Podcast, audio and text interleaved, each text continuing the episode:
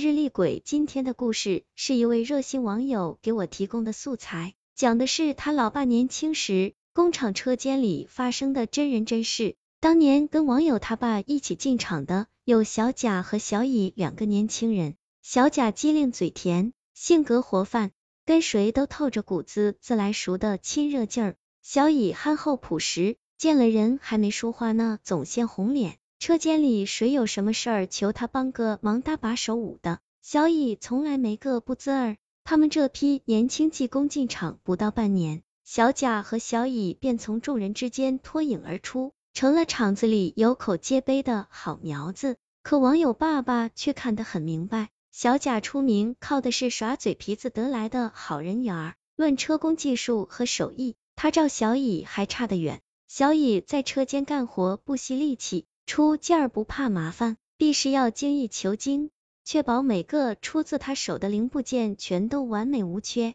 工余休息时，小乙还总喜欢围着车间里那些技艺老辣的工人师傅唠嗑盘道。半年下来，还真偷师学来了不少老工人们秘不外传的绝活。一来二去的，网友爸爸便总能听见小贾有意无意的揶揄嘲讽小乙，说他守着老工人讨好卖乖。装傻充愣地的实惠，还说小乙表里不一，装着实心眼儿，其实鬼精的很云云。有一回，网友爸爸实在听不过去了，就善意提醒了小乙，谁知小乙闻言嘿嘿一乐，对网友爸爸说：“感情小贾这么高看我呢，从小到大除了俺娘，还没人夸过俺经理。”弄得网友爸爸暗自在心中感慨：傻兄弟，你那哪是精啊？你是不对水的纯傻啊！进厂快满一年时，车间要选技术骨干去市里参加车工大比武，工人间盛传谁要能拔得头筹，拿个冠军回来，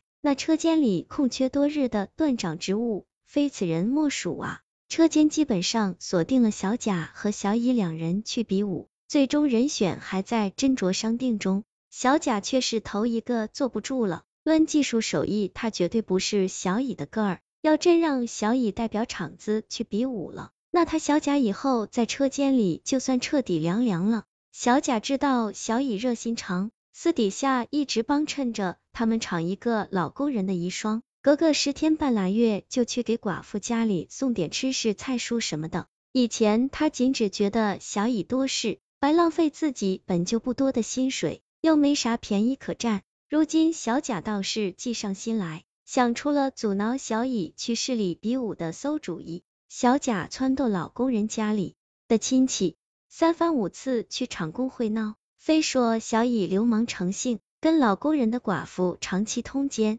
简直不仁不义，畜生不如云云。起初车间领导本还不信，架不住小贾义愤填膺，带着车间书记去寡妇家住的胡同里走访，结果街坊四邻竟都认识小乙。最终，车间派小贾去参加市里的比武了。小乙自始至终没有辩解过一个字，该上工上工，该吃饭吃饭，没事儿得空了，依旧扎在老工人堆里问这问那。网友他爸替小乙不忿，小乙却淡淡一笑，轻描淡写说了一句：“兴许是误会吧。”小贾去市里比武，到底落得铩羽而归，连个名次都没拿到。不过他成功拦截对手上位，已然志得意满，心中快意。小贾回来后见了小乙，总有些做贼心虚的尴尬，藏也藏不住。倒是小乙浑不在意，一切如常。小贾比武归来后一个多月，有一回厂里安排他和小乙去郊区的乡办工厂定点帮扶。据后来小乙回忆说，他当时和小贾并排坐在一辆小面包车的后排。由于谁也不肯开腔说话，气氛冷漠，尴尬到爆。小乙百无聊赖的从兜里掏出一个新得的 M 像章，拿在手里把玩欣赏。一晃神儿的功夫，小乙不小心把像章掉到了座位底下，他慌忙弯腰俯身去捡，说是迟那是快，就这个节骨眼上，他们乘坐的面包车与对面驶来的一辆大货车迎头撞在了一起。所幸当时车速不是很快，货车司机只受了点皮肉轻伤，面包车司机腿部骨折亦无大碍。小乙由于在车祸发生的一瞬间溜到了座位底下，阴差阳错躲过了撞击。